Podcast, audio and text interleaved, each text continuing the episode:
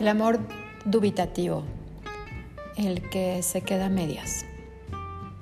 ¿Te ha pasado? Soy Ireri López, psicoterapeuta gestalt, y hoy te quiero platicar sobre, sobre este tema del amor que se queda a medias, porque lo veo, lo escucho, lo he vivido y es frecuente el tema en mi espacio terapéutico. ¿Y, qué nos pasa? ¿Por qué nos da miedo? ¿Por qué nos da miedo la intimidad? Y la intimidad da miedo porque lleva consigo algo en el fondo que pocas veces tocamos y nos da muchísimo miedo y es ser vulnerables. Solamente en la vulnerabilidad se gesta la verdadera intimidad. Esa intimidad mental, la intimidad de, que, comparte el arte, por ejemplo, que comparte las risas, que va generando cierto nivel de complicidad. Esta intimidad donde nos volteamos a ver y sabemos qué estamos pensando.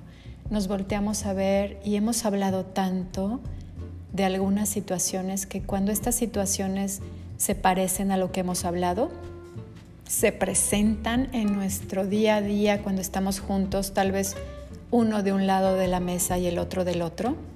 Con la pura mirada nos conectamos y remembramos ese hermoso, preciso o difícil momento en el que antes estuvimos juntos.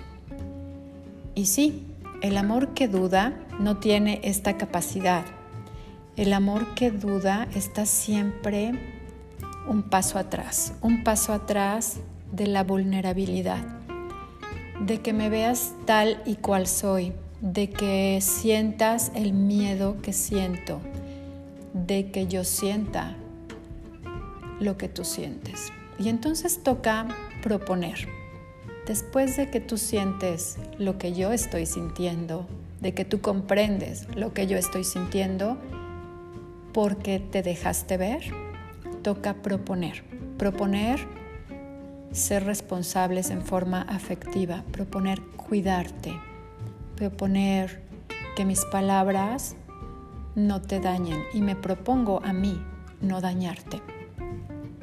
Y entiendo, entiendo que, que no solo es para ti, sino que el amor va en dos sentidos, de mí para ti y de mí para mí.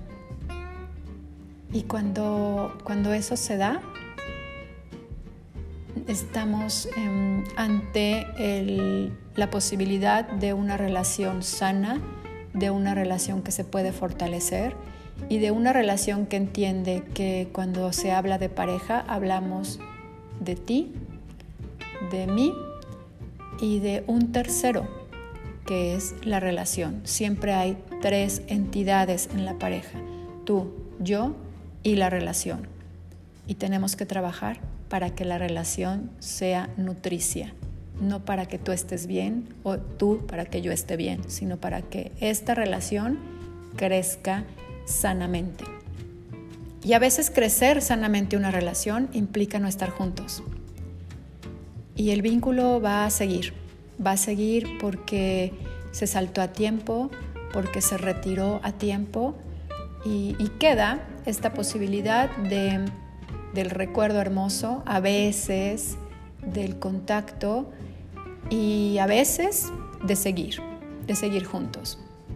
Y en el mejor de los casos terminar, porque siempre el amor termina, terminar con alguien que murió y pasar por el duelo de la muerte y en otros casos, pues la relación termina. Sin embargo, el vínculo permanece. ¿Qué vínculo quieres dejar? Soy Ireri López, psicoterapeuta gestalt, y me encuentras en redes sociales como Ireri López Terapia. Espero que este podcast sea de tu utilidad y nos vemos o nos escuchamos muy pronto.